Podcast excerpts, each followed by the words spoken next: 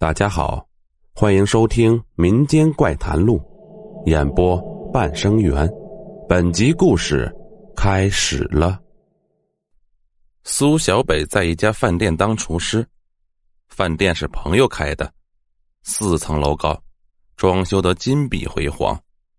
曾几何时，苏小北的梦想就是在这样一家大型餐厅里当主厨，攒够了钱再开一家属于自己的店。而现在，那个梦想正按照计划一步步变为现实。苏小北住的地方离饭店有一定距离，为了方便上下班，他花五千块钱买了一辆摩托车。这算不上什么好车，但苏小北就是执拗的喜欢它。每天上班下班，他都会细心的将其擦拭一番，温柔的如同对待自己的初恋。星期六。苏小北一如往常的骑着自己心爱的摩托去上班。清冷的风吹过他的脸颊，顺着领口灌了进去，他不由得打了个哆嗦。空气中的水汽在他浓长的睫毛上结出了一层细密的冰霜，他不得不伸出一只手揉了揉眼睛，企图用手掌的温度将冰霜融化。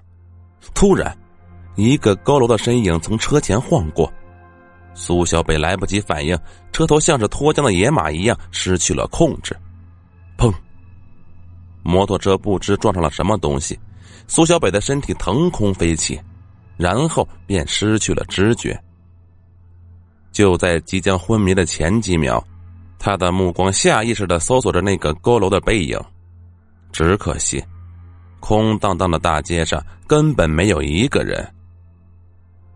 苏小北是在两个星期后醒过来的。他睁开眼睛，看到哥哥苏小伟悲喜交加的坐在他身边。原来，就在苏小北出事的当天，他工作的酒楼发生了一起重大事故，二百公斤的煤气罐意外爆炸，四层楼全部炸毁，现场无一人生还。好了。